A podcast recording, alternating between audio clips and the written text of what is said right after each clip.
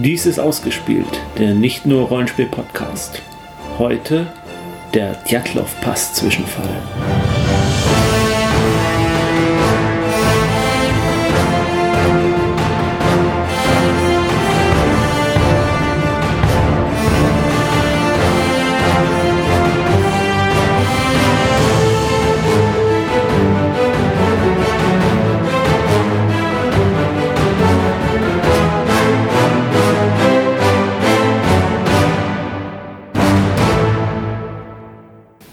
23.01.1959 startete eine Gruppe von acht Männern und zwei Frauen, zusammengesetzt aus Studenten und Absolventen des Polytechnischen Instituts des Ural, zu einer Skitour.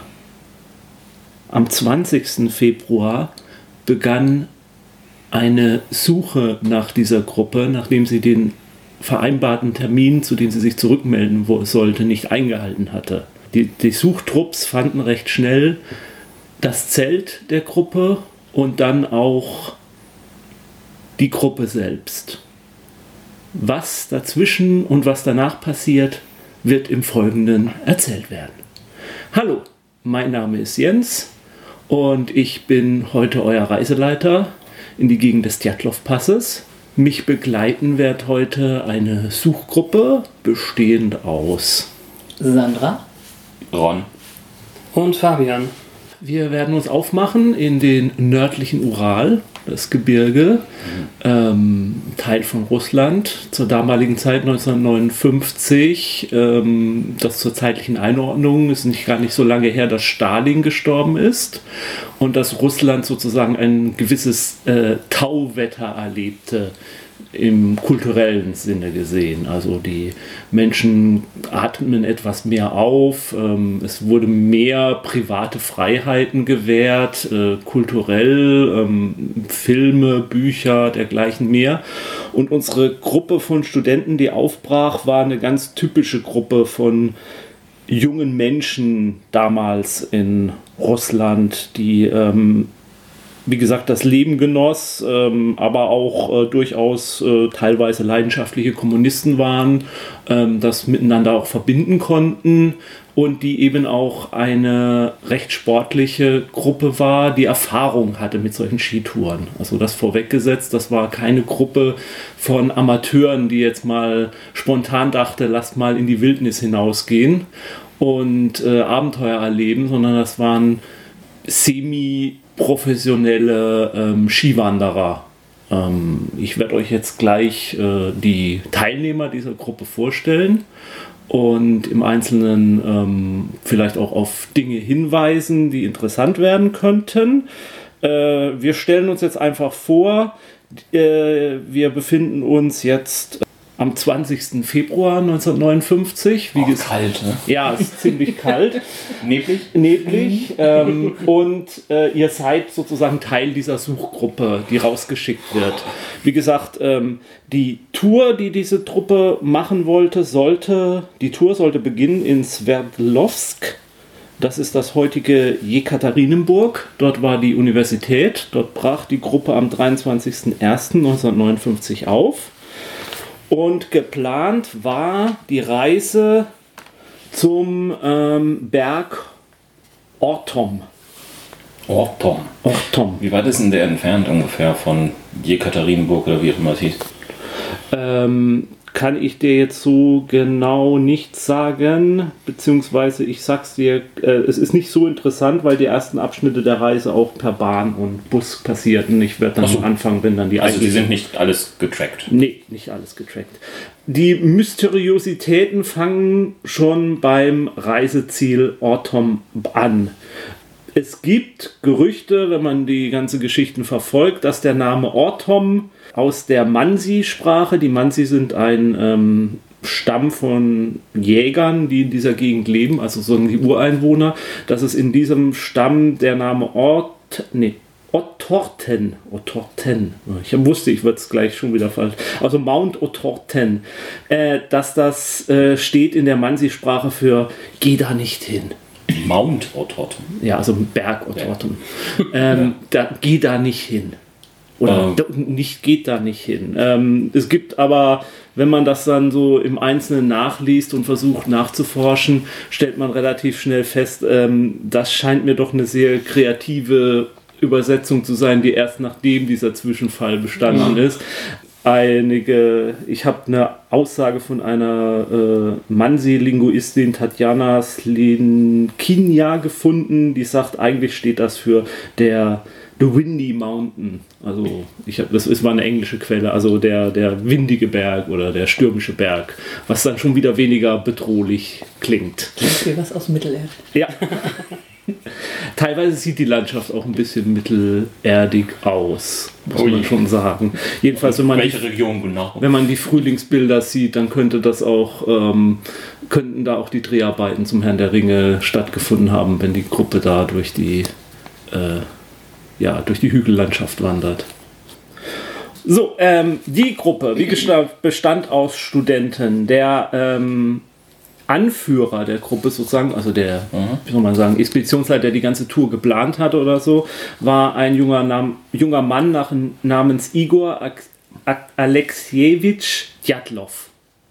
Ähm, nachdem dann später auch der ganze Zwischenfall benannt wurde und äh, die Gegend, in der genannt wurde, wie gesagt, dieser Djatlov-Pass dann nach, seinem, nach ihm benannt wurde. Vorher hieß die Gegend nicht. Vorher hieß die Gegend anders, beziehungsweise hat äh, teilweise Namen aus dieser Mansi-Sprache eben.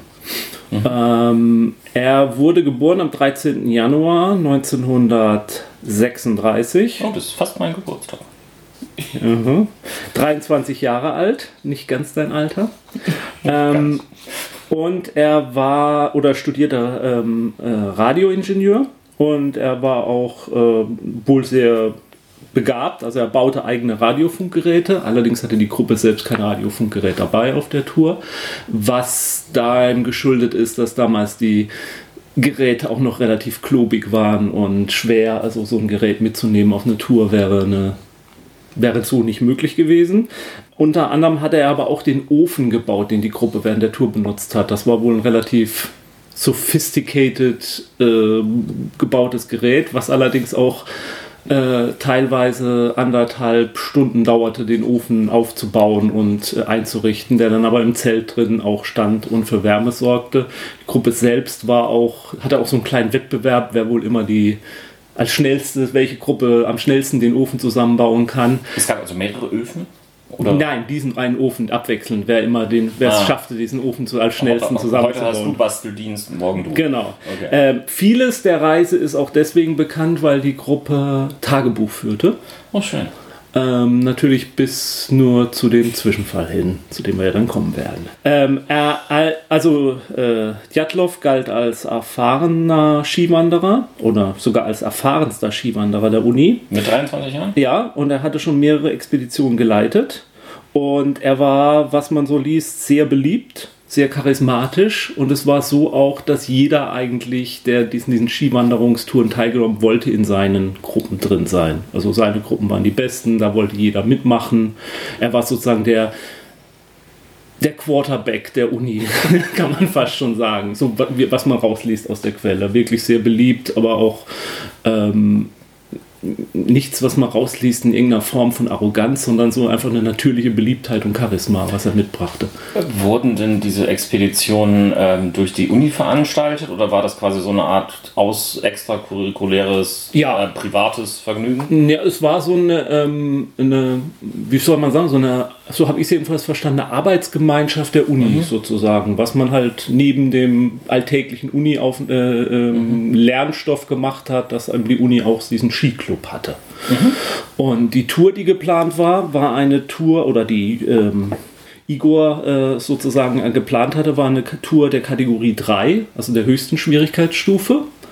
Und äh, wenn alle Teilnehmer, die die eben bestanden hatten, hätten dann halt auch einen gewissen Rang in dieser Gruppe, in diesem, in diesem Club gehabt, in der Skiclub, hätten dann so eine Art Sportabzeichen dadurch errangen, hatten Ja. Teilnahme an, der, an einer Tour der höchsten Schwierigkeitsgruppe. Das heißt aber auch, dass man ähm, umgekehrt ähm, erst schon irgendwo ein Vorabzeichen braucht, um überhaupt daran teilnehmen zu dürfen. Also in dem Sinne, denke ich, meine ich, das rauszulesen, dass Igor seine Begleiter auch danach ausgesucht hat, dass er glaubte, dass sie das schaffen könnten. Okay, also es waren keine vollkommenen Nee, absolut nicht. dabei. Absolut nicht. Kann man so nicht sagen. Gut, das war Igor. Ähm, ich habe, das sehen unsere Hörer nicht, ich habe für jeden sozusagen einen kleinen Steckbrief gemacht, um ein bisschen den Überblick zu behalten. Auch ein Foto von den Leuten dazu gepackt. Wie gesagt, es gibt sehr viele Fotos von der ganzen Geschichte. Äh, die Webseite datjo- djatlov-pass.com äh, ist eine sehr gute Quelle für Bildmaterial und auch andere Dinge. So, kommen wir weiter. Ähm, zweite Teilnehmerin ist Vasinyadia Alexiana Kolmogorova.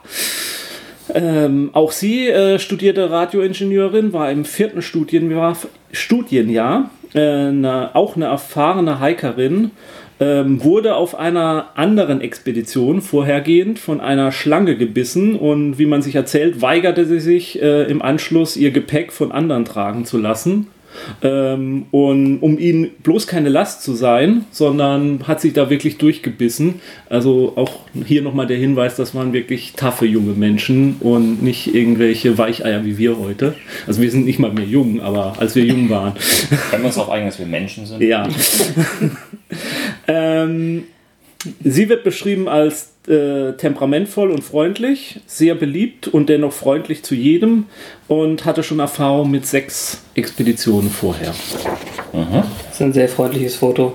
Ja, besseres habe ich nicht gefunden. Wieso?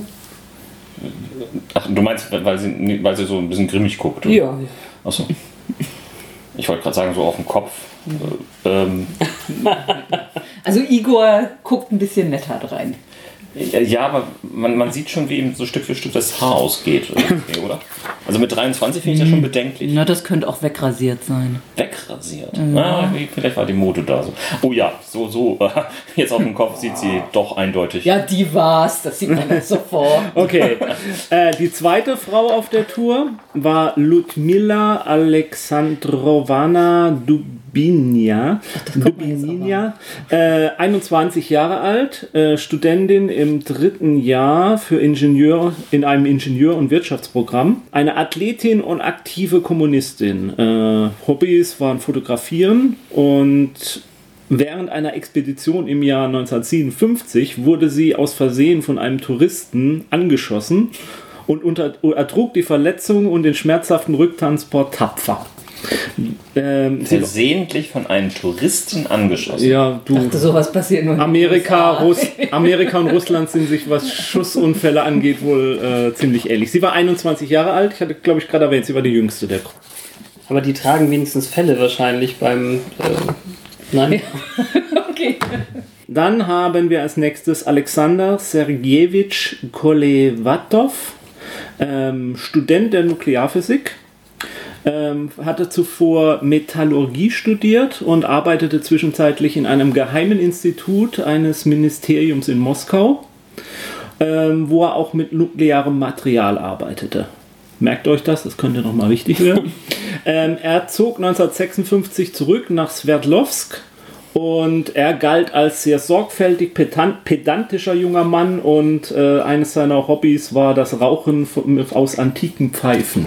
Ähm, Antike Pfeifen. antike Pfeifen. Er war 24 Jahre alt.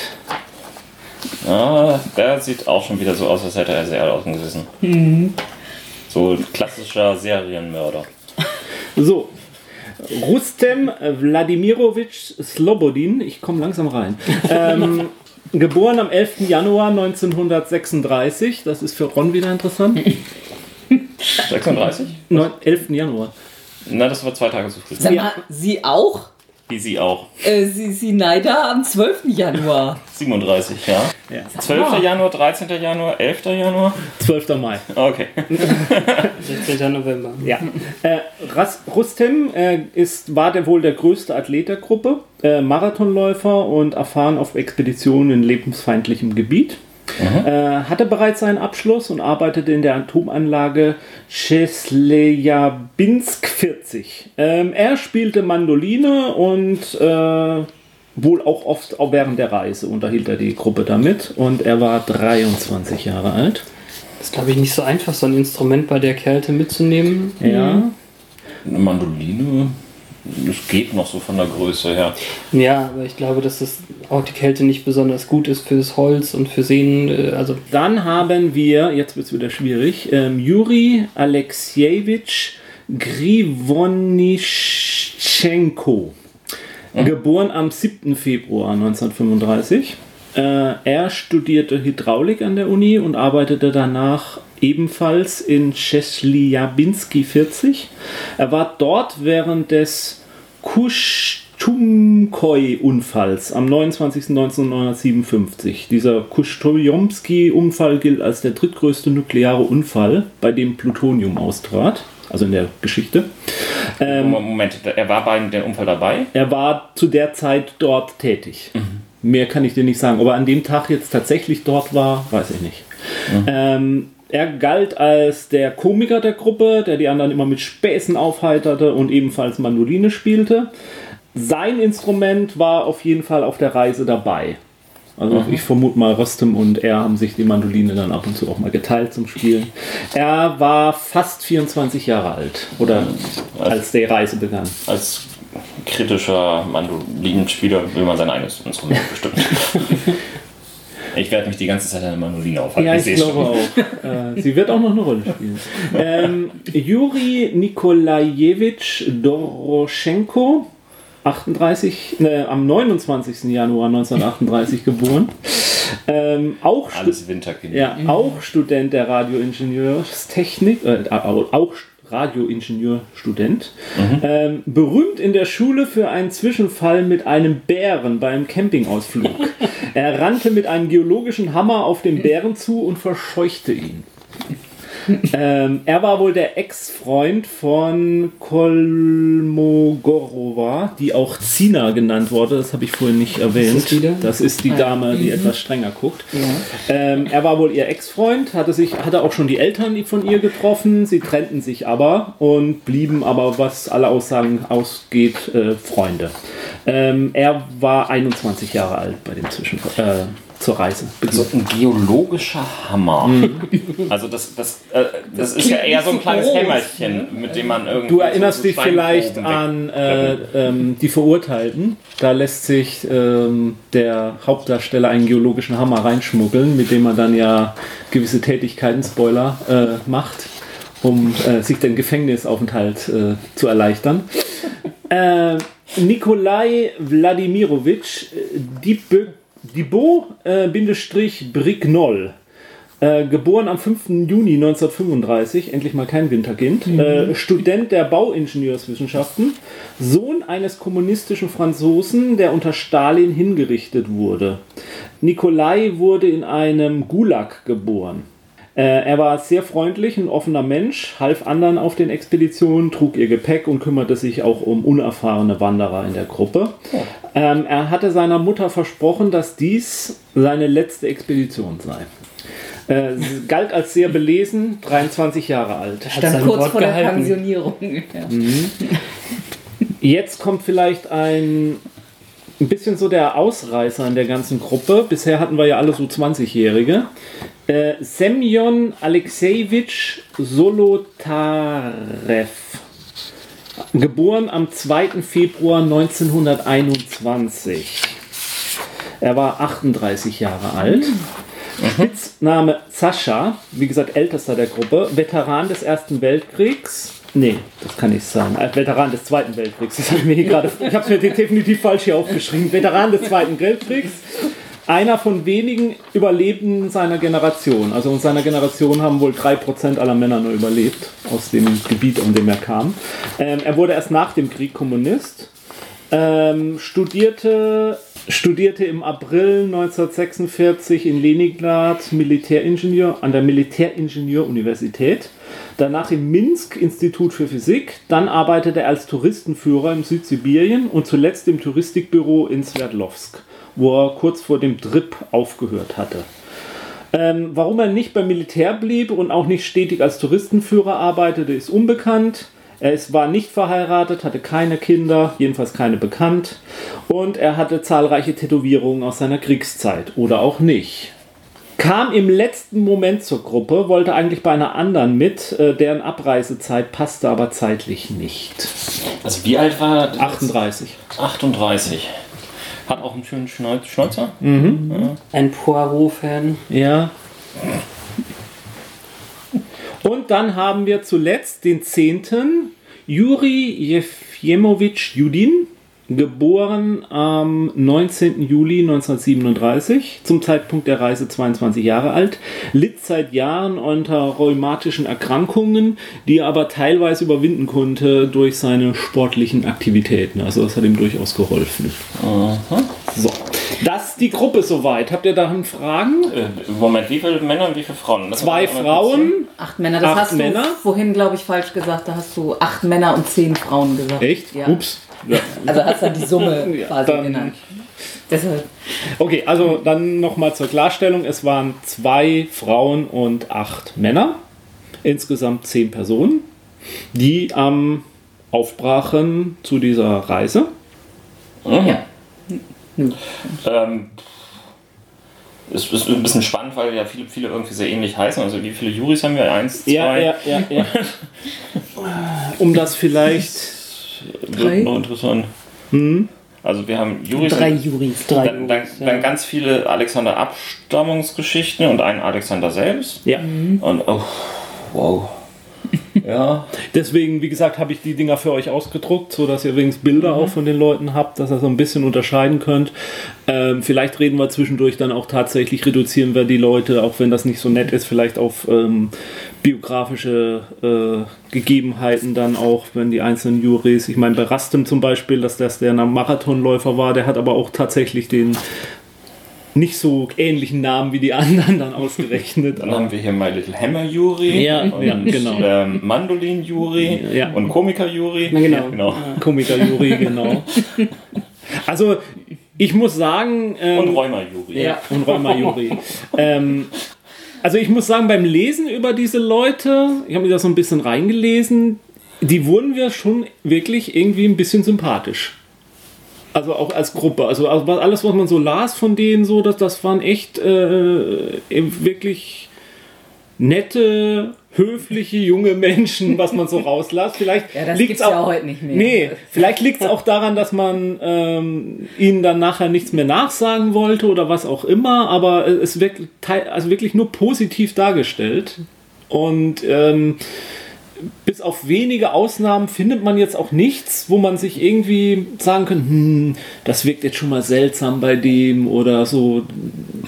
Jedenfalls ich habe da kein, nicht so das Gefühl gehabt. Mir sind die so beim Ermitteln tatsächlich so ein bisschen ans Herz gewachsen. Na dann. Gut. Dann ähm, würde ich jetzt erstmal weitermachen mit der Reise, die Sie genommen haben, soweit wir sie kennen. Wie gesagt, Sie haben Tagebuch geführt, Sie haben viele Fotografien auch gemacht. Viele der Fotografien sind auch ähm, noch erhalten, also können auch auf der genannten Webseite eingesehen werden, wenn man das möchte. Das dürft ihr auch jederzeit machen, im Zwischendrin, wenn wir dann mal sagen, ihr wollt mal ähm, irgendwelche Bilder euch dazu angucken oder so. Wie gesagt, äh, djatlov-pass.com. Ich habe hier auch eine grobe Karte für euch, dass ihr nochmal so den Reiseverlauf euch angucken könnt. Da auch ein bisschen versucht, das Datum einzutragen, soweit ich es ermitteln konnte. Also sie starteten in, an der Universität Sverdlovsk am 23.01.1959, fuhren mit der Bahn ähm, nach Itvel in der Provinz Svadolovsk Oblast, von dort mit dem Bus nach Vichai und es gibt äh, eine ganz interessante Geschichte auch. Sie haben unterwegs in einem Bahnhof zwölf Stunden Aufenthalt, bevor sie in Idvel ankommen. Also da warten sie zwölf Stunden auf den Umstieg. Ähm, da gibt es so eine Geschichte, dass sie da äh, wirklich auch eine andere Gruppe treffen und mit denen dann da auch ein bisschen feiern und Musik machen und musizieren. Und man hat so wirklich das Gefühl, die haben auch Spaß. Einfach. Und äh, sie reisen dann weiter mit der Bahn, zwölf Stunden, also wie gesagt, sie warten zwölf Stunden auf ihren Anschlusszug, fahren dann nach Idvel.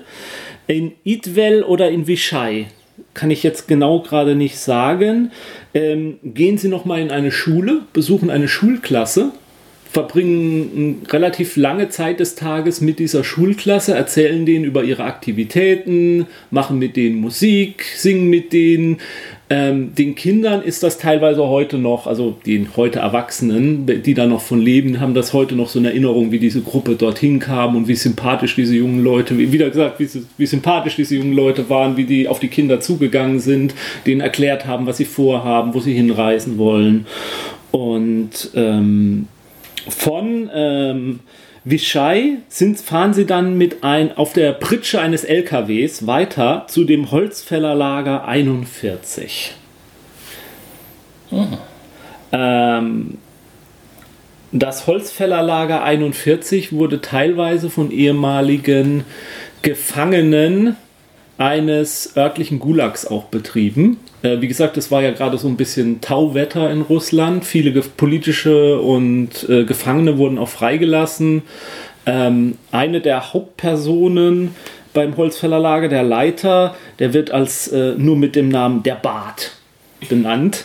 Ähm, das wohl, muss wohl eine sehr eindrucksvolle Persönlichkeit gewesen sein, äh, über die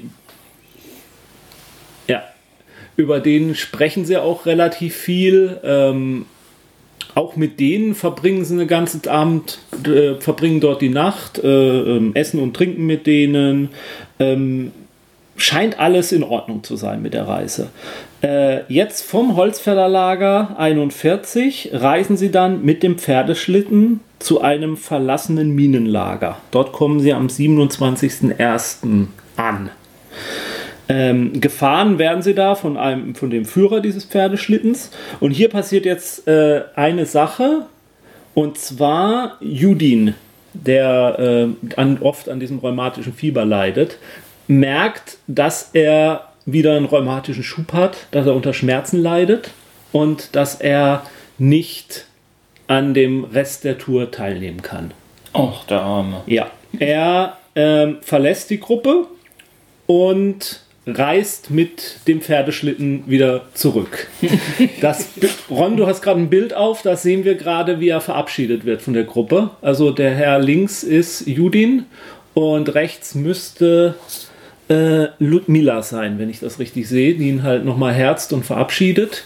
Ähm, die Gruppe ist sehr traurig, ihn zu verlieren, äh, dass er nicht mit weiter mitkommen kann. Er ist auch am Boden zerstört, aber wie gesagt, er reist zurück und äh, so viel sei jetzt mal an Spoiler. Äh, er ähm, kommt erst später wieder in das Gebiet zurück äh, als Teil der Suchmannschaft. Nach der Gruppe ist natürlich eine der Informationsquellen, ähm, die die Gruppe sucht, weil, sie, äh, weil er über Informationen wohl verfügt, wo sie hingelungen, was sie geplant haben, wie so der Alltag in der Gruppe war. Äh, jedenfalls, es steht definitiv fest, er reist zurück. Also er reist auch auf diesem Pferdeschlitten zurück. Gibt es auch er ist dann auch nicht mehr da. Er ist dann auch an der Universität. Er wird da von vielen Leuten gesehen. Das noch mal klarstellen. Um okay. vielleicht da gewisse Verdacht. Jetzt weiß ich auch irgendwie, wo, woher dieser äh, Spoiler dann stammt, den mir vorhin aufgefallen ist. Er ja. starb nämlich erst am 27. April. 2013. Genau, noch gar nicht so lange her. Zu seinem Todestag sind auch einige Artikel nochmal veröffentlicht worden. Ähm, so, ab dem 28.01. Achso, ja, das ist ein verlassenes Minenlager. Wie gesagt, das war ähm, ursprünglich äh, eine geologische Forschungsstation, soll da zwischendrin auch mal gewesen sein. Viel weiß man nicht, habe ich nicht rausgelesen. ähm, es wurde da wohl mal Bergbau betrieben, dann wurden geologische Forschungen da mal betrieben. Mehr kann ich euch dazu nicht sagen. Jedenfalls von dort sind sie dann weitergereist und jetzt auf Skiern, auf Langlaufskiern. Ähm, es liegt also Schnee. Es liegt sehr viel Schnee, also ein Schneegebiet. Ähm, sie reisen auf diesen Langlaufschneern, reisen durch die, äh, diese Mansi, die benannten Ureinwohner in diesem Gebiet, haben so Jagdpfade, denen folgen sie teilweise. Ähm, sie reisen fünf Tage auf Skiern. Äh, während dieser Tage ähm, machen sie jeden Tag halt Halt, bauen ihr Zelt auf. Das Zelt war ein bisschen eine Besonderheit. Das Zelt hatte auch äh, Judin gebaut oder bauen lassen und bestand aus zwei zusammengenähten Zelten. Also, äh, es ist also quasi so eine große Jurte oder? Nee, es ist ein großes Langzelt, kannst du dir vorstellen. Ja. Ähm, und ähm, was dann halt mit Stecken hochgestellt war. Es war relativ flach, das Zelt. Also es hatte, also es fängt halt unten gleich an mit der Steigung. Es hat unten nicht so, eine, so einen Absatz und dann erst das Dach, sondern es ist sehr flach. So dass man halt nicht unbedingt drin stehen kann, aber alle no, jetzt noch neun Personen konnten da drin schlafen und liegen. Plus ein Ofen. Plus ein Ofen, der da angebracht war. Ja, sie reisen. Ähm, es passieren auch keinerlei äh, größere Zwischenfälle. Jedenfalls liest man aus den Tagebüchern nichts daraus. Äh, einzelne Dinge aus den Tagebüchern, die vielleicht jetzt nochmal interessant werden kommen, könnten später nochmal folgen. Am 1. Februar, nachdem sie also fünf Tage unterwegs sind, kommen sie dann in der Nähe des Berges Kolat Siak, Siaki an. Kyolat Saki, wenn man danach googelt, nach dieser Geschichte, heißt es, dass die Übersetzung lautet Todesberg. Mount Doom. Mount Doom. ähm, allerdings äh, kann man es, wenn man es wohl richtiger übersetzt, geht es wohl eher in die Richtung Berg des Todes oder auch äh, im Bereich der Mansi nicht unbedingt Tod, sondern da, dass damit gemeint ist eher ähm, Berg ohne Leben. Also dass es da kein, nichts zu jagen gibt. Also da gibt es kein, kein, kein Wild zu jagen. Also da, da lebt halt nichts. Es ist überhalb der Baugrenze, Baumgrenze. Der ähm, Berg ist ungefähr 1000 Meter hoch und äh, die Gruppe kommt an und baut ein Lager auf. Ein, ein, ein, ein, ein Zwischenlager, wo sie teilweise Gegenstände zurücklassen wollen. Sozusagen an der Baumgrenze. Und da hinterlassen sie halt Lebensmittel, ähm, aber auch äh, zum Beispiel die Mandoline wird zurückgelassen. Und was ist mit den antiken Pfeifen? Äh, kann ich da so nichts zu sagen. Äh, mehrere Stiefel bleiben auch zurück. Äh, Socken, also Ausrüstung, die nicht doppelt ist. Um den Rest der Reise jetzt, der jetzt noch beschwerlicher wird, weil es halt durch dieses Gebirgsgebiet geht, äh, mit leichterem Gepäck reisen zu können. Und dann später will man auf der gleichen Strecke halt zurückreisen. Und dann kann man natürlich dieses Lager dann wieder aufsuchen und kann dann seine Bestände wieder aufnehmen. Auch die Mandoline. Ja, auch die Mandoline. Ähm, danach, nachdem sie dieses Lager aufgerichtet haben am 1. Februar, reisen sie noch vier Kilometer weiter und zwar den Hügel des äh, Kolat Siakal hinauf. Ähm, dazu habe ich jetzt eine für euch eine etwas detailliertere Karte noch. Sie reisen ähm, Richtung Nordwesten, den Hügel hinauf, legen wir aber nur noch vier Kilometer zurück, brauchen da aber schon einige Zeit. Also wir müssen uns jetzt nochmal vorstellen, das ist ein Skigebiet, das ist, äh, es ist kein, Entschuldigung, es ist kein Skigebiet. äh, es ist, Warum haben die nicht den Lift Ja. genommen? es ist kein Skigebiet, es ist sehr winterlich, ähm, es ist auch teilweise stürmisch, man legt nicht so viel Kilometer am Tag zurück. Wenn Sie jetzt diesen vier Kilometer hochkommen, da gibt es jetzt die ersten Dings, also der Pass verläuft eigentlich weiter östlich, den Sie nehmen hätten können, um um zu ihrem eigentlichen Ziel zu kommen, was irgendwo hier oben liegt. Sie gehen aber diesen Pass hinauf und nach vier Kilometern schlagen sie dann ihr Lager auf. Am 1. Februar, mitten im Hang. Der Hang hat ungefähr eine Schräge von 30 Grad. Das ist nicht so extrem viel, aber es ist schon ist eine gewisse Schräge. Die erste Frage oder die Frage, die bis heute unbewahrt ist, warum haben sie dort oben ihr Lager aufgeschlagen? Warum sind sie nicht unten geblieben, wo die Bäume noch sind, die Baumgrenze ist? Warum sind sie mitten in den Hang hinaufgegangen und haben dort ihr Lager aufgeschlagen? Wir wissen es nicht. Tatsache ist aber, sie haben es getan. Das Lager wurde dort aufgeschlagen. Wie gesagt, wir können nachher nochmal anfangen, dann zu drüber spekulieren, warum es da gibt. Es gibt natürlich verschiedene Spekulationen, warum das so war. Ähm, gegen 18 Uhr oder 19 Uhr, zwischen 18 und 19 Uhr müssen sie wohl Abendessen gegessen haben. Was gab's? Von den Vorräten weiß ich jetzt nicht genau was. Und äh, danach dem Abendessen. Nach dem Abendessen muss jemand nochmal rausgegangen sein und ausgetreten sein. Es finden sich Urinspuren neben das Zelt. Und In der Nacht Der Schnee ist gelb, oder Ja. was heißt das? Okay. In der Nacht vom 1.2. auf den 2.2. passiert irgendetwas. Vom ersten auf den zweiten. Ja. Okay. Vereinbart war, dass die Gruppe am 12. Februar, spätestens am 12. Februar, wieder zurück in Vichai wäre und von dort ein Telegramm sendet an die Ja. Universität. Expedition gelungen, wir sind wieder da.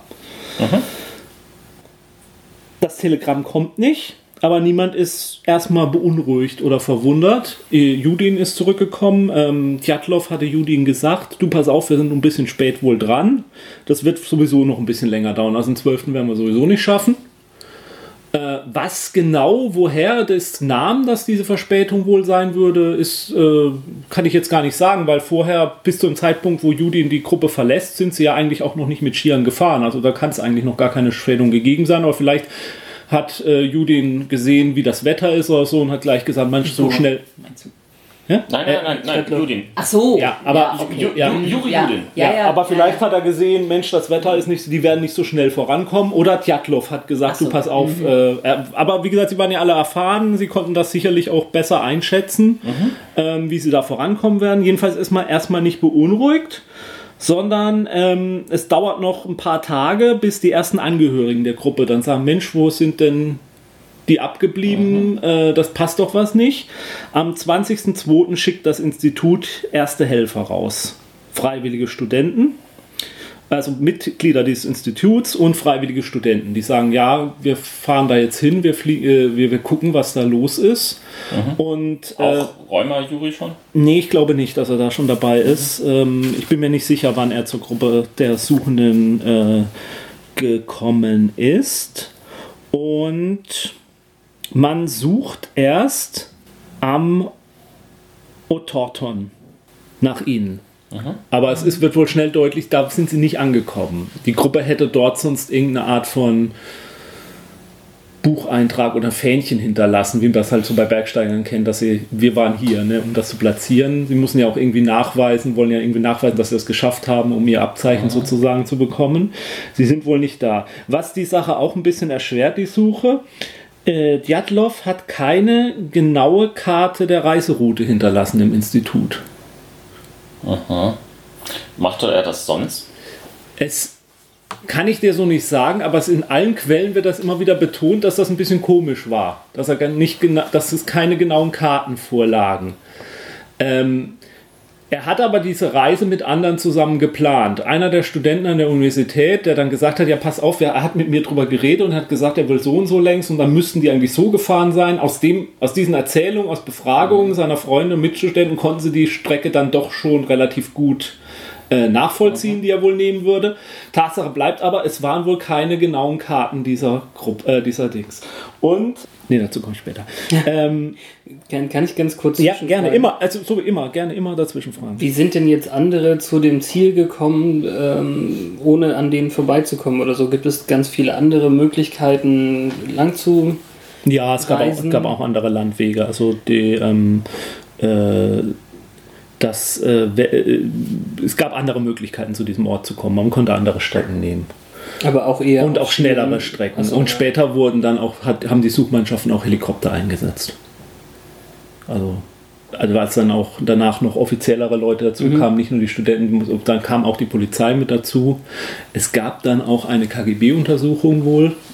Ähm, auch darüber wird dann gestritten, wer da jetzt wohl tatsächlich alles aufgetaucht ist. Jedenfalls, man hat dann immer mehr an Hilfe reingeholt. Man hat auch die äh, örtlichen Mansi dazu geholt, die sie ja in der Gegend am besten an- auskannten. Auch die nochmal zur Hilfe geholt.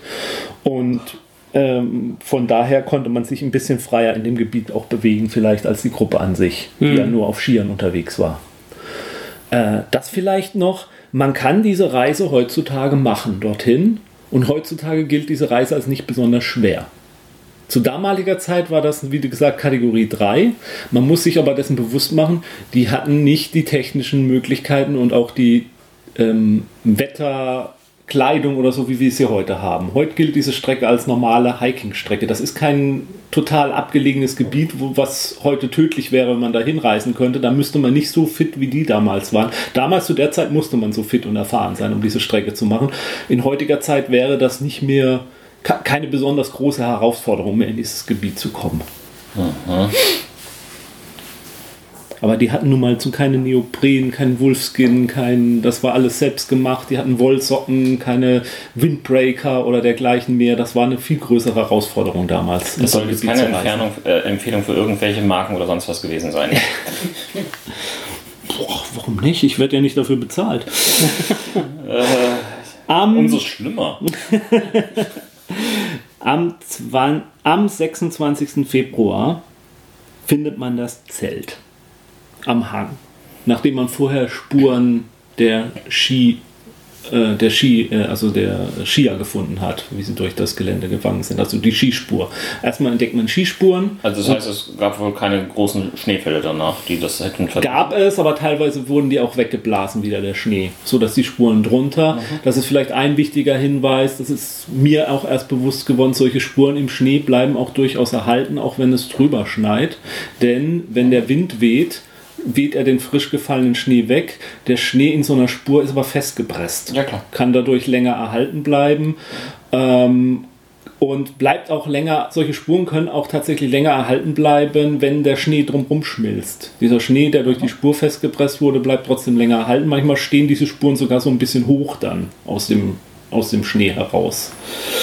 Äh, ich weiß nicht, ob das jemand schon mal so selber beobachtet hat. Mir ist es vorher so nicht aufgefallen. Ich habe jetzt dann, wir hatten zufällig gerade Schneefall, da habe ich ein bisschen drauf geachtet, wie das denn so mit Spuren im Schnee ist. Es tatsächlich, die bleiben relativ lange erhalten. Ne? Also auch wenn es ein bisschen drüber schneit oder so, man findet da immer noch irgendwie, oh, guck mal, da ist man längst gegangen. Und wenn es nur noch so Stapfen sind, ne? da könntest Ach, du jetzt viel.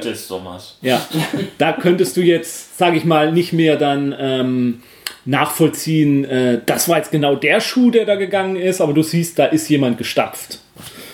Gut, mhm. äh, das Zelt wird gefunden am 26. Februar und das Zelt ist leer. Leer, also ist gar nichts mehr da drin. Nein, das ist, also es sind keine Personen drin. Okay. Man findet aber Schier da drin, man findet den besagten Ofen da drin, man, ähm, man findet Schuhe darin, sehr viele Schuhe, alle Schuhe sind eigentlich noch so da.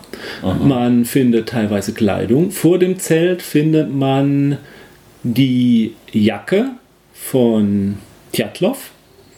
In der Jacke ist ein Taschenmesser noch zu finden und ein Notizblock. In dem Notizblock ist ein Bild von Sima. Äh, wer weiß nochmal? Sima war die junge Dame hier. Ah, Gott. Wir hatten sie als Sinai Sinaida, wie gesagt Zima mhm. genannt, die ursprünglich ja mal zusammen gewesen war mit äh, Juri. Ja, das ist, ist, ja in Ordnung. Also das heißt, äh, ein gezeichnetes Bild. Nee, ein Bild von ihr, ein Foto. Ein Foto eingeklebt in das Notizbuch. Reingelegt, glaube ich. Oder reingelegt, okay. Ja. Ein bisschen weiter weg findet man die Taschenlampe von ihm. Einer der Sucher hebt die Taschenlampe auf, schaltet sie ein, sie funktioniert tatsächlich noch ist äh, in Klammern in einigen Momenten ausgeführt, dass es ein chinesisches Modell ist, diese Taschenlampe. Ich glaube, das hat aber keine größere Bewandtnis. Das war wohl keine Besonderheit, dass man in Russland chinesische Taschenlampen hat. Damals waren die großen Brüdernationen, kommunistischen Brüdernationen noch nicht so zerstritten, wie dann später vielleicht. Und wie gesagt, im Zelt, das Zelt ist seitlich aufgeschlitzt. Aha. Und eine erste Vermutung ist, dass die jungen Menschen wohl überfallen wurden. Jemand von außen das Zelt aufgeschlitzt hat.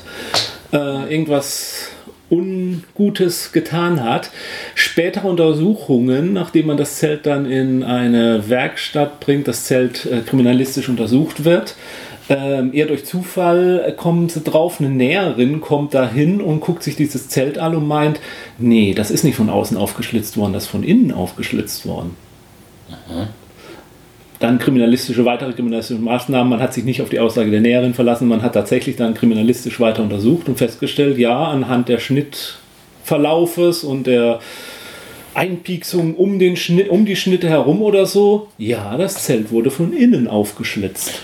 Kann man irgendwie sagen, womit es aufgeschlitzt mit, Wohl mit einem Messer. Also so, jetzt, jetzt nicht so ein halbstumpfes Brotmesser, sondern schon sowas wie ein Taschenmesser oder. Vermutlich, ja. Mhm. Äh, ja, also diese Gegenstände, eine Eishacke findet man noch draußen und neben dem Zelt sind einige Skier aufgebaut. Das Zelt ist in der Mitte zusammengesackt, liegt so auf dem Boden, da liegt auch ein bisschen Schnee drauf. Aber der vordere Teil des Zeltes zum Ausgang, also der Ausgang, das Zelt ist so in den Hang reingebaut, dass der Ausgang runter zeigt vom Hang. Und der Ausgang steht noch offen. Das steht auch noch so, sieht so aus, weil wenn man das Bild, ähm, Ron, du kannst gerne gucken, also da gibt es auch Bilder dazu, wie, wie das Zelt aufgefunden wurde. Da steht noch vorne der, ähm, der Ausgang, sieht fast noch so aus, als würde er eigentlich richtig stehen. Nur in der Mitte ist das Zelt halt so ein bisschen zusammengesackt. Erste Vermutung ist, äh, dass das Zelt halt zusammengesackt ist durch Schneefall. Also Schnee, der oben drauf gefallen ist, dass es dann runtergesackt ist.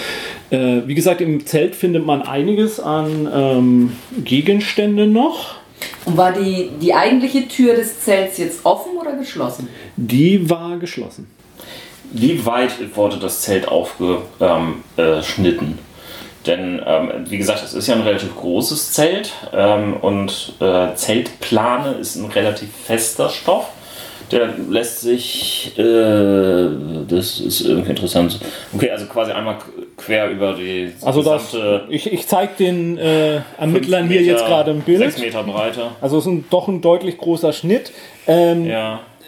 Ja. also äh, das ist so aufgeschnitten worden, dass man da als Mensch raus kann. Mehrere Schnitte. Ähm, hier Ja, ist nochmal ja, so ein Diagramm. Also hier Ja. so Brücken. Naja, aber letztendlich, wenn, wenn man nur als eine Person raus äh, ähm, will, wollen würde, um zu fliehen, also aus irgendeinem Fluchtinstinkt, Mhm. wäre das eigentlich schon zu viel der Tat. Nee, nicht unbedingt. Also es können durchaus, wenn zwei, drei Personen geschnitten. Also es, ja, es war wohl vielleicht nur eine Person, sondern mehrere Personen, die da versucht haben, mit durch Schnitte aus dem Zelt rauszukommen. Es gibt also auch unterschiedliche Schnittspuren. Äh, so genau, also so genau konnten die das, glaube ich, nicht untersuchen. Es gab mehrere Schnitte, ob die Schnitte jetzt von unterschiedlichen Messern waren oder so, da findet sich äh, nichts drüber. Ähm, Nochmal kurz zum Inhalt des Zelts vielleicht. Also unten Richtung Eingang ähm, war äh, Schuhe, also sieben Fellschuhe. Ähm, und äh, sechs äh, Paar ähm, Stiefel, äh, Haushaltsutensilien wie ähm, Töpfe, ähm, eine, zwei Äxte, alles Mögliche in dergleich. Äh, unter dem Zelt, so als, als Boden, waren die Skier ausgelegt. Da haben sie sozusagen drauf geschlafen. Die Skier haben sozusagen den Boden auch gebildet, sodass man halt auch von der Kälte des Bodens ein bisschen dadurch geschützt war. Und äh, am hinteren. Das heißt, das Zelt hatte keine Unterplaner. Doch hatte es, aber die unterplanen dann auf die Skier nochmal, so, um dann gut. nochmal so eine Schicht der Isolation hinzubekommen. Und in der Mitte des Zelts war der Ofen und hier kann man das vielleicht ganz gut sehen, dass da so ein Rohr verläuft, wo der Ofen dann mit aus mit, ähm, mit einem Kamin nach draußen geführt wird, sozusagen. Konnte man irgendwie das Brennmaterial sichten? Also war das komplett aufgebraucht? Ähm, oder Also der Ofen, wenn ich es richtig in Erinnerung habe, da bin ich mir jetzt gar nicht ganz sicher, war wohl aufgebaut, aber nicht an. Okay. Mhm. Das heißt, es war noch, war, war Brennmaterial schon noch frisch drin oder war es noch gar nicht drin? Ich weiß ja noch nicht mal, wie er funktioniert, dieser Ofen. Weil Ja, das. äh, Spiritus, Holz. Nee, ich glaube, er wurde mit Holz befeuert, wenn ich das richtig hier sehe. Ähm, aber ähm, Holzmaterial musste man wohl.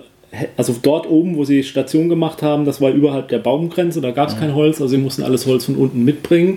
Und ich glaube, wenn ich es richtig in Erinnerung habe, das ist jetzt ein bisschen widersprüchlich. Ich habe teilweise gelesen, der Ofen war zusammengebaut, teilweise, dass er nicht zusammengebaut war und dass die wohl versuchten, eine Nacht und dass das vielleicht Teil des Abzeichens auch war, eine Nacht in der Kälte zu übernachten auch, also ohne diesen Ofen. Da, da bin ich mir nicht sicher. Also wie gesagt, ich, ich habe da habe ich unterschiedliches drüber gelesen und ich habe auch unterschiedliches in Erinnerung. Wenn ich jetzt nochmal so drüber nachdenke, denke ich vermutlich, dass der Ofen tatsächlich doch nicht so richtig aufgebaut war, sondern dass die tatsächlich versucht hatten, eine Nacht in Kälte auch zu übernachten, also auch ohne Feuer, dass das Teil eben dieser Prüfung auch war. Aber wie gesagt, da legt mich jetzt nicht drauf fest. Ich weiß es nicht. Ja, also äh, klar hat man dort irgendwo, irgendwo etwas andere Temperaturen draußen. Weiß man irgendwie, wie, wie das Wetter irgendwie ähm, zu diesem Zeitraum war? Ja, Moment. Äh, Also ich, ich gehe jetzt nur, nur davon aus, es sind neun Leute, die in einem relativ engen Zelt zusammen sind, was auch damals schon eine gewisse Isolierung irgendwie hingebracht hat. Also so dramatisch wie das ist, irgendwie klingt ohne Ofen, ist es eigentlich auch nicht. Denn also die bringen einiges an Eigenwärme mit und natürlich ist es irgendwie so ein großer Spaß und hallo. Aber ähm, ja, also Ja, das kommt ist jetzt ein bisschen auf die Außentemperatur an. Ja, ne? natürlich. Wenn es um 0 Grad ist, ist noch ein Unterschied oder ob es minus 20 Grad ist. Naja, Ural, Sibirien und so weiter, da wird das auch schon irgendwie durchaus so minus noch was sein. Also eine zweistellige Zahl würde ich ja schon annehmen. Aber trotz, trotz allem, also ähm, äh, Eskimos haben das schon seit Jahrtausenden hingekriegt. Ja, aber die schlafen auch nicht in Zelten. ne? Nein, in Iglus. Ja, ja, das ist. Und natürlich in Zelten, klar. Vielleicht isoliert Robbe etwas besser als Bär. Die Sache ist allein, dass da neun Menschen irgendwie auf engen Raum zusammenliegen, Ja, klar. bringt schon einiges an Wärme mit sich. Das heißt, ähm, wir spekulieren dann gleich eher in die soziale Richtung als in die meteorologische. Also da ist jetzt keiner durchgedreht, weil ihm zu kalt war und hat angefangen, sich wie beim Erfrieren irgendwie die Kleidung Ja. vom Leib zu reißen oder so. Also es waren wohl heftige, es waren Ja. wohl heftige Winde in der Nacht, 40 Meilen pro Stunde. Okay. Das kann ich zumindest sagen. Temperaturen. Das ist ja 16. oberhalb der Baumgrenze im Ural im Februar. Also das war auch eine der Spekulationen, weil es eben so windig war, ob sie deswegen auch den Hügel gewählt haben, weil das dann so das Zelt ausgerichtet war, dass es in, auf der windabgewandten Seite der Berge stand, sodass sie da besser vom Wind geschützt waren. Andererseits kann ich mir, da habe ich ja irgendwie immer so, da bin ich nicht, kenne ich das Gebiet natürlich nicht, hätte ich eher gesagt, wäre man nicht besser windgeschützt gewesen unten an der Baumgrenze. Naja, Ja, man weiß es vielleicht nicht. sind die Winde ja später aufgetreten und sie, sie haben sich irgendwo verschätzt, wollten eigentlich weiter oder sonst was. Sowas kann ja alles irgendwie sein. Und dann haben sie irgendwann festgestellt, uh, nee. Mhm. Oder vielleicht gab es auch irgendwo einen kleinen Unfall. Hilfe, ich habe mir den Knöchel verstaucht. Okay, also die Tagestemperaturen waren zwischen minus 6 und minus 7 Grad Celsius, nachts zwischen minus 15 und minus 17,8. Ja. Mhm. Also das klingt erstmal dramatischer, als es ist für uns äh, Deutschen. Also, ähm, also ja. Das geht. Ja, also in seinem Tagebuch schrieb Igor noch am 31. Januar, dass ein starker Westwind weht, der warm ist, aber trotzdem äh, durchdringend, also piercing. Was? Mhm. So, genau. Ja, aber soweit äh, das Zelt. Habt ihr noch weitere Fragen jetzt zum Zelt? Also auf der Zeichnung sieht es mit dem Ofen so aus, als würde der oben an dem Zelt hängen oder Ja, der, das Rohr wurde dann halt irgendwie so durchgefahren und dann waren da wohl so Schlaufen, wo das Rohr durchlief und dann nach außen geführt. Ja. aber der, der steht eigentlich schon auf dem Boden. Der Steppofen selber steht auf dem Boden, ja. Okay. Nur die, die Rohre halt. Wo war die Pissstelle? Neben dem Zelt irgendwo. Genauer kann Okay. ich es dir nicht sagen. Gut, äh, gab es ansonsten irgendwo ein allgemeines Abort? Habe ich nichts drüber gelesen sonst. Ja, es sind neun Ja. Leute, die Ja. müssen auf Klo. Der Schnee kann vieles verbergen. Ja, gut. Vom Zelt weg findet man Fußspuren, Okay, wir folgen ihnen. die den, die den, Aber ganz aufmerksam. ja, also Darf ich auf Nachforschen Ja, die Fußspuren, also wie gesagt, das Zelt, äh, das, also das Vorratslager, von dem sie kamen, lag im ähm, Südosten. Also eher, eher kann man, man kann sagen im Süden des Zeltes, den Hang hinunter. Die Fußspuren führen jetzt aber nicht zurück zu diesem Lager, sondern die Fußspuren führen den Hang hinunter, aber in Ost, nordöstliche Richtung vom Hang hinunter. Also auf der Seite, auf der das Zelt aufgeschlitzt wurde, vom Zelt weg führen die Fußspuren. Ähm, war das der intuitive, ähm, der schnellste Ab äh, Abweg nach unten oder ähm, wäre es genauso plausibel gewesen, irgendwie nach Süden zu fliehen? Es wäre dann nach plausibler für mich gewesen, nach Süden zu fliehen, weil man erstens den, die Strecke, was da kam, kannte, weil man ja von dort gekommen war. Und weil dieses Vorratslager da unten ja auch war. Ja, gut, Und aber, aber es, es Weil der Eingang in diese Richtung zeigte. Man hatte aber nicht den Eingang benutzt, um rauszukommen, sondern man hat sich ja einen Eingang Ja. geschaffen, äh, einen Ausgang geschaffen. Ja, Gut, aber ähm, also jetzt einfach nur von, von, von der Geologie her. Mhm. Ähm, äh, äh, Sie hatten ja irgendwo eine 30 Grad ähm, ähm, Neigung, Neigung, ja. ähm, gehabt. Teilweise noch weniger Ging sogar. diese Neigung nach Osten oder nach Süden? In beide Richtungen ging es runter. Ah. Das eine führte ins Tal eines Flusses, das andere führte ins Tal eines anderen Flusses sozusagen. Aber es ging in beide Seiten den Berg hinunter. Ja, aber das ähm, Zelt wird ja nicht, nicht irgendwo, irgendwo so auf zwei Seiten irgendwie gekippt sein. Ja, fast. Fast. Also für mich sieht Ja. es hier so aus, also da, da geht's runter und da geht's runter und dass, dass das die Neigung ist, über die wir sprechen, dass diese 30 Grad da sind. Dass das Also, also noch der, der, der Hang scheint irgendwo ähm, nach ähm, Aber Westen Ron, zu gehen. äh, in, insoweit, äh, wenn ich, also wie gesagt, die Karten, die ich gefunden habe, muss man jetzt auch sagen, wie maßstabsgerecht die jetzt alle genau sind. Ähm, von der einen Karte würde ich sagen, ist der Weg zur Baumgrenze, den Weg, den sie gewählt haben, der kürzere. Als wenn sie einen anderen Weg genommen hätten, wäre wohl ein bisschen länger gewesen. Ist der Eindruck. Aber hundertprozentig sagen kann ich es dir nicht. Ist mein Eindruck, dass sie den kürzesten Weg zur Baumgrenze gewählt haben. Ähm, die Nacht war wahrscheinlich mondlos. Wir wissen nicht genau zu welcher Uhrzeit, beziehungsweise vielleicht wissen wir es gleich. Aber zu dem die Information, die ihr bisher habt, können wir jetzt nicht genau sagen, wann sie das Zelt genau verlassen haben, zu welcher Uhrzeit. Es war aber vermutlich eine mondlose Nacht mit relativ schlechten Sichtbedingungen auch. Ist das ganz klassisch und irgendwer hat eine Armbanduhr gehabt, die stehen geblieben ist? Nicht leider nicht nur eine und leider nicht alle zur gleichen Zeit. Ah, okay. Gut. Ähm, die Fußspuren führen vom Zelt weg und die Fußspuren sind Spuren von unbeschuhten Füßen. Also, aber wahrscheinlich irgendwie von, von besockten Füßen. Werden wir später noch dazu kommen. Oder vielleicht, vielleicht auch teilweise barfuß.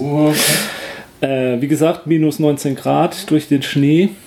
Ja, das. den Berg hinunter. Die Fußspuren wurden von den Suchgruppen so interpretiert, dass die Gruppe beisammen war, dass es von acht bis neun Personen die Fußspuren tatsächlich auch waren, dass die Spuren auch so geartet waren, dass die Leute geordnet gegangen sind in einer Kolumne, Kolonne, also hintereinander. Äh, und ähm, teilweise mal so links und rechts ein bisschen abgeweicht, aber immer wieder zur Gruppe hingeführt auch. Ähm, und äh, dass sie nicht gerannt sind oder so, sondern normal in einem normalen Tempo gegangen sind. Das ist so die Interpretation derjenigen, die Fußspuren gesehen haben. Gut, das hilft uns leider gar nicht, aber mach weiter. Ja, also ich will damit sagen, es entstand nicht der Eindruck, dass die in irgendeiner Art von heilloser Panik darunter gerannt sind. Ja, dennoch, wir hatten keine Zeit, Ja, um die Fußspuren enden nach circa 500 Metern.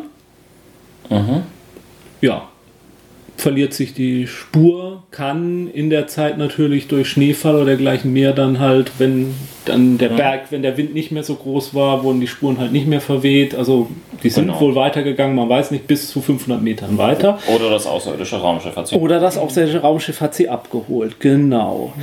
Wir kommen dann runter in ein Tal und äh, an einen ähm, Baum, einen Zedernbaum. Und dieser Zederbaum ähm, wird untersucht und wird festgestellt, dass da ähm, Stöcke abgebrochen sind an diesem Zedernbaum und dass unter diesem Zedernbaum jemand ein Feuer gemacht hat. In der Nähe des Zedernbaums findet man eine Leiche. Die Leiche, Keiner der neun?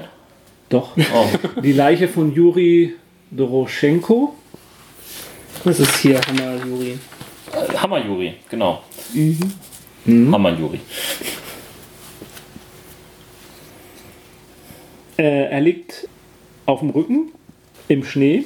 Neben ihm liegt Juri Krivon, Krivonischenko, Der Komiker. der Komiker, ebenfalls unter dem Baum. Als Todesursache für beide wird ähm, Erfrieren später festgestellt werden. Bei Juri gibt die Autoption, dass Welchen er, Juri?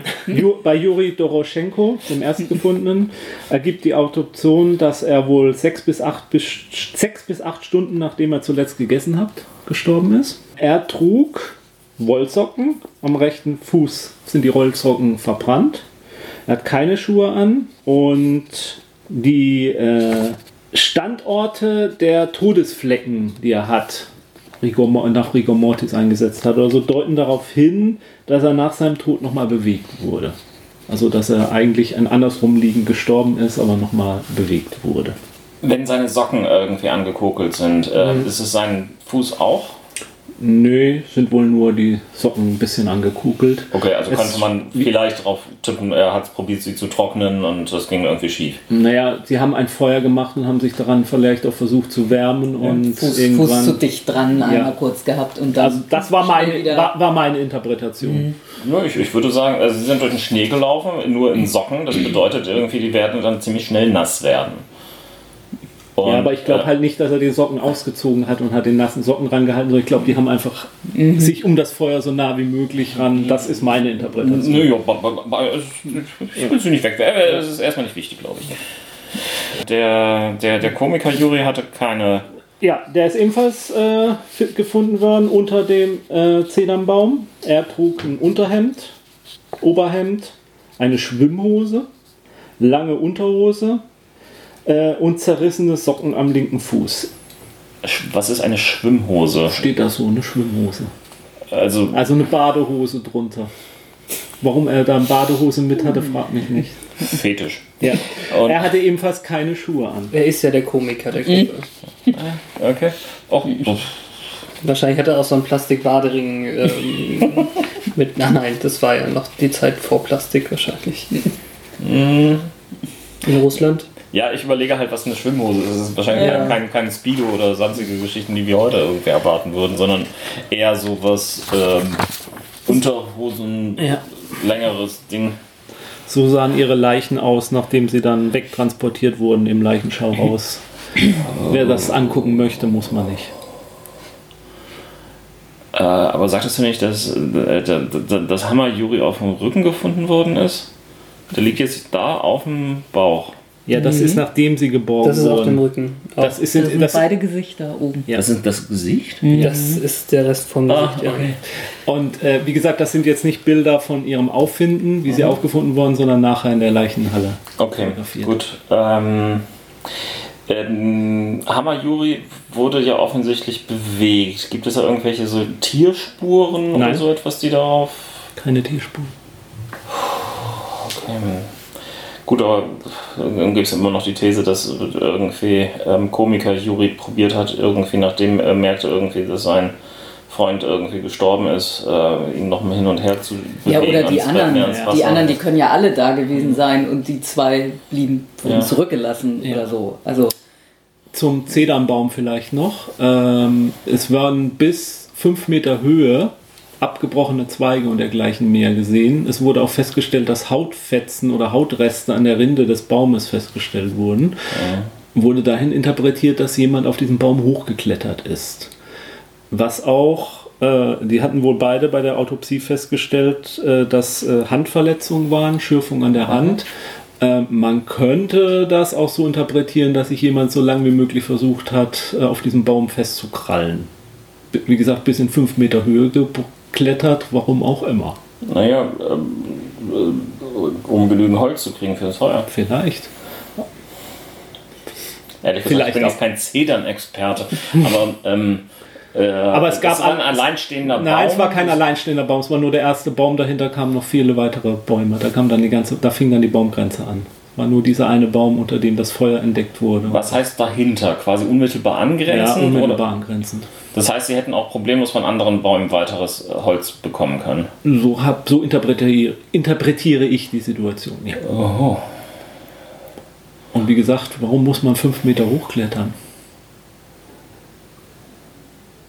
Vielleicht nur um Aufschau halten nach etwas? Vielleicht vom vor etwas zu flüchten? Wildschweine. Wie alles gesagt, andere wäre zu diesem Zeitpunkt reine Spekulation. Berg, Teile Berg, könnten die Bevölkerung verunsichern, diese Antwort. Berg des Mangels, ne? Also eigentlich keine Wildtiere hier. Keine Wildtiere? Nee, hatte ich am Anfang gesagt. Also der Name des Berges ist ja in der Mansi-Sprache dahin, dass man hier kein Wild findet. Warum auch immer. Es ist ja der tote Berg. Der Tote Berg. Und nicht, der, nicht nicht ganz so Berg des Todes, Ja. aber ja. Die Suchmannschaft von diesem Fund natürlich entsetzt, äh, setzt ihre Suche weiter. Es ist ja nun, es fehlen ja noch immer sehr viele Studenten. Ähm, und ich habe hier jetzt eine Karte. Hier sind äh, die zwei Leichen unter dem Zedernbaum. Äh, man findet 300 Meter den Berg wieder hoch, also Richtung Zelt wieder. Findet man unter dem Schnee oder sieht man unter dem Schnee äh, Hände herausragen. Und es war, sind es die Hände oder die zum Fäusten geballten Hände von Igor, Igor Tjatlov. Ähm, er liegt auf dem Rücken, im Kopf Richtung Zelt. Ähm, die Hände ragen aus dem Schnee und sind zu Fäusten geballt. Äh, seine Jacke, die er trägt, wie gesagt, wir erinnern uns nochmal, eine seiner Jacken liegt ja oben neben dem Zelt. Die Jacke, die er trägt, ist aufgeknöpft. Das ist eine Felljacke. Das Äh, heißt aufgeknüpft. Also nicht geschlossen, ne? Die ist zu, offen. Äh, er trägt noch einen blauen Pulli, äh, langes Baumwollhemd, Skihose über der normalen Hose. Er hat eine Baumwollsocke linker und eine Wollsocke am rechten Fuß. Und seine Uhr am Arm ist stehen geblieben um 5.31 Uhr. Er trägt auch keine Schuhe. Hier habe ich, äh, wer es sehen möchte, äh, das Bild, wie, er gefunden, wie, wie die Leiche da liegt, wie sie gefunden wird und später, wie sie im Leichenschauhaus liegt.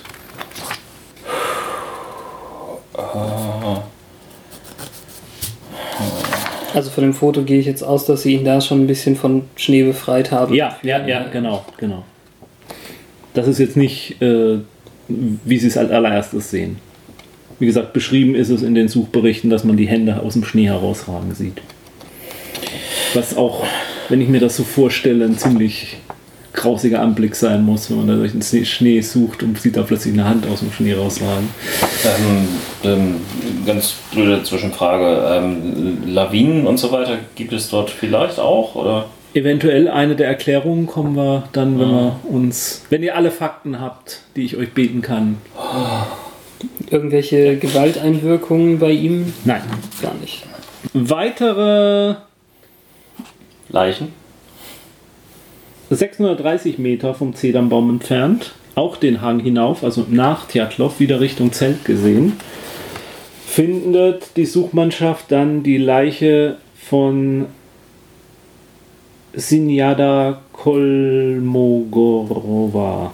Also äh, geht man denn auch davon aus, dass die schon unten waren und wieder hoch sind? Ja. Oder ja. Das ist, das ist die Interpretation, dass sie wieder versuchten, zurück zum Zelt zu kommen. Okay, also die Leiche von Sen Senjada ähm, Kolmogorova. Ähm, Ja, da also, kann ich ganz kurz die Auffindungssituation. Ähm, also 630 Meter vom Zedernbaum entfernt, Gesicht nach unten, Kopf zum Zelt. Äh, trug zwei Kopfbedeckungen, langes Unterhemd, Hemd und Pullover. Der Pullover, den Pullover hat sie links herum angezogen. Unterwäschehose, Skihose, drei Paar Socken, keine Schuhe. Ja, das fassen nochmal zusammen. Ähm, das war die Ex von diesem einen Juri, vom, Den- vom, von Hammer Juri. Ja. Ähm, und jetzt war ihr Foto bei, bei Igor Djatlov Ja. in äh, seinem Notizbuch. ja. Es gab auch Gerüchte an der Universität, dass die beiden wohl ein Paar geworden seien. Das ist doch okay. Ja. Aber gut. Wir merken uns irgendwo, zumindest gibt es dort eine Dreiecksbeziehung. Was? ja. Ich suche immer nach sozialen Profilen. Auch hier, wer die Bilder sehen will,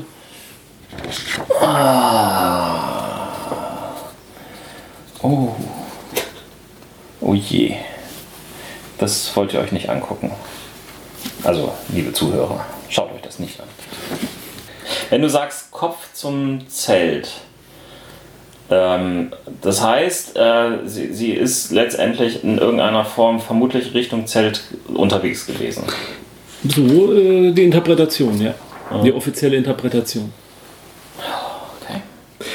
Zwischen Sina und Igor auf der gleichen Strecke Ja. findet man dann die Leiche von Rustem Slobodin. Er ist Ja, hat das war noch- 480 Meter. Der Athlet. Der Der Athlet. Athlet. Er hat es 480 Meter vom Zedernbaum geschafft. Ebenfalls Gesicht nach unten, Kopf zum Zelt. Er trägt ein langes Unterhemd, Hemd, Pullover, zwei Hosen, vier Sockenpaare und einen Feldstiefel am rechten Fuß. Äh, seine Uhr ist angehalten um 8.45 Uhr. Mhm. Ähm, Rustem hat Frakturen am Schädel. Wenn ich es richtig in Erinnerung habe, auf der rechten Seite des Schädels. Okay. Es gibt verschiedene Interpretationen zu diesen Frakturen. Ja, Gut, das kann alles sein, von niedergeschlagen bis schlecht gestürzt. also ja, man könnte sich vorstellen, gestürzt, wobei es Interpretationen gibt, dass es von einem normalen Sturz aus dem Stehenden aufs Gesicht nicht stammen könnte, weil dann, so wie ich die Berichte verstanden habe, dann müssten da auch noch andere äh, Mitverletzungen auftreten. Also entweder müsste es ein Fall aus einer höheren Höhe gewesen sein, oder es könnte auch mit dem Schlag, zum Beispiel mit dem Gewehrkolben. Okay. Ja, er ist 23 Jahre alt geworden. Hatte ich glaube ich auch mal erwähnt irgendwann. Gut, dann haben wir jetzt die Leichen insgesamt von fünf Menschen gefunden. Ja, fehlen also noch vier. Ja. Und äh, es vergeht auch einige Zeit. Und zwar bis Mai. Wir waren ja jetzt an Ende Februar. Hui. Es dauert bis Mai, 3. Mai. Dann werden weitere Leichen gefunden. Ich habe noch mal eine kurze Ja, Frage gerne. zu, zu Rustem. Ähm, hier, hier steht, ähm, dass seine Uhr um 8.45 Uhr morgens. Ja. Ähm, konnte man, war das irgendeine se- seltsame äh, Uhr, ähm, die nicht so ein 12er Ziffernblatt hatte, Weiß- die das weiß- irgendwie. Kann ich dir nicht sagen. Weiß Okay. ich nicht. Weil Weiß ich nicht. das ist ja auch eine steile These. Das kann ja genauso gut Ja, irgendwie ja. nachts. Ähm, Ich, also ich habe hab mir die Informationen zusammengekramt aus einigen Quellen. Die Quellenlage ist teilweise ist sehr groß. Man stellt aber fest, wenn man sich auch in mehreren Büchern reinliest, dass sich alle immer wieder voneinander nur abgeschrieben haben. Das ist so, dass es doch nicht so viele Quellen eigentlich gibt. Die Original Ermittlungsberichte konnte ich natürlich nicht lesen, weil ich kein Russisch kann. Musste ich mich auf irgendwelche Kannst du Übersetzungen. dich nicht mal ordentlich Ja, vorbereiten? tut mir leid. Äh, muss ich mich auf irgendwelche Übersetzungen verlassen. Ähm, deswegen ist es halt schwierig, äh, genau solche Details. Man stößt aber immer wieder auf Details halt, wo man sich fragt, wie will man das denn jetzt so genau wissen oder woraus. Ich- Ganz ehrlich, auch diese Geschichte mit, dass das Zelt von innen heraus aufgeschlitzt ist, da muss ich mich halt auch nur aus der Aussagen drin verlassen. Ich kann es nicht nachvollziehen, woraus man diesen Schluss jetzt ganz genau gezogen hat, aber Nö, das kann ich mir schon vorstellen, dass dann halt irgendwo so die Fasern irgendwo entsprechend anders gerissen sind und so weiter. Ja. Also, ähm, und, und dass dann äh, ausgerechnet eine Näherin auf diese These erstmal kommt, das macht auch Sinn. Also, ähm, was nicht so viel Sinn macht, ist, wie breit das Ganze aufgeschlitzt worden ist. Also, Ja gut, jetzt weiß ich nicht, ob man sich nicht auch vorstellen kann, dann sind da zig Leute durchgerannt, ob es dabei nicht weiter aufgerissen ist. Der ursprüngliche Schnitt war vielleicht schmaler und dann rennen da mehrere Leute durch und dann reißt es weiter auf. Naja, also es, es ist eine ordentliche Zeltplane auch damals schon gewesen. Stell dir jetzt nicht so vor, das ist so wie ein Baumwoll, Ja, ja, äh, so ein Wollpulli, der einmal kurz angeritten ist, schon alles Ja, auf. aber wenn, wenn du so einen längeren Schnitt hast, dass, Ja. dann, dass es dann weiter reißt, das kann ich mir schon vorstellen. Ich habe leider nur mit Zeitplanen Erfahrungen, die ein bisschen älter sind. Ich denke mal, die hier, Das ist, das ist ja auch nicht wirklich so, so jung hier.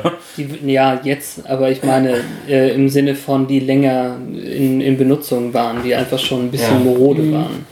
Deswegen kann ich da nicht so viel sagen. Aber so im, Und im die hast du äh, häufig von innen aufgerüstet? Nee, aber ähm, wir haben jährliche Jugendfreizeit-Ausflüge ähm, Ausflüge gehabt, sozusagen, mit, mit großen Mannschaftszelten. Und ähm, ein Jahr zum Beispiel gab es auch einen äh, fiesen Sturm, wo dann Gestänge von außen zum Beispiel in die Zelte hinein ähm, gedrückt wurden. Also wo man dann auch dann die, die Risse in dem Fall von außen ähm, sehen konnte. Aber die waren ein bisschen morscher, schätze ich mal, als das, was jetzt hier der Judin zusammengebastelt hatte. Und da hat das wirklich alles von draußen richtig reingestürmt, sodass es irgendwie alles aufgerissen ist, oder? Ja, teilweise, genau. Okay. Also es ist auch äh, aus den aus den Verankerungen über das Feld geweht worden. Ähm, Ja. Ich weiß nicht wie viele, aber zwei, drei und dann äh, ist das schon, ja, naja, war, es war fies damals. aber deswegen, also zerrissene Plane, ich kann mir das vorstellen. Gut. Nochmal zu den Kopfverletzungen. Wie gesagt, da liest man auch Widersprüchliches bei Rustem. Ähm, viele Interpretationen, dass er mehrmals quasi umgefallen sein müsste und jedes Mal immer auf die gleiche Stelle drauf. Er hat auch Handverletzungen und so, die dadurch interpretiert wurden, so in den letzten Akten, wie er sich so den Berg hochschleppt oder kraxelt. Alle bisher gefundenen Todesursache Erfrierung als offizielle Todesursache festgestellt. Im zweiten Teil unserer Folge zum Djatlov Pass werdet ihr dann erfahren, was aus den vier weiteren Mitgliedern der Expedition wurde und wir werden die Theorien und Spekulationen rund um den Zwischenfall näher betrachten.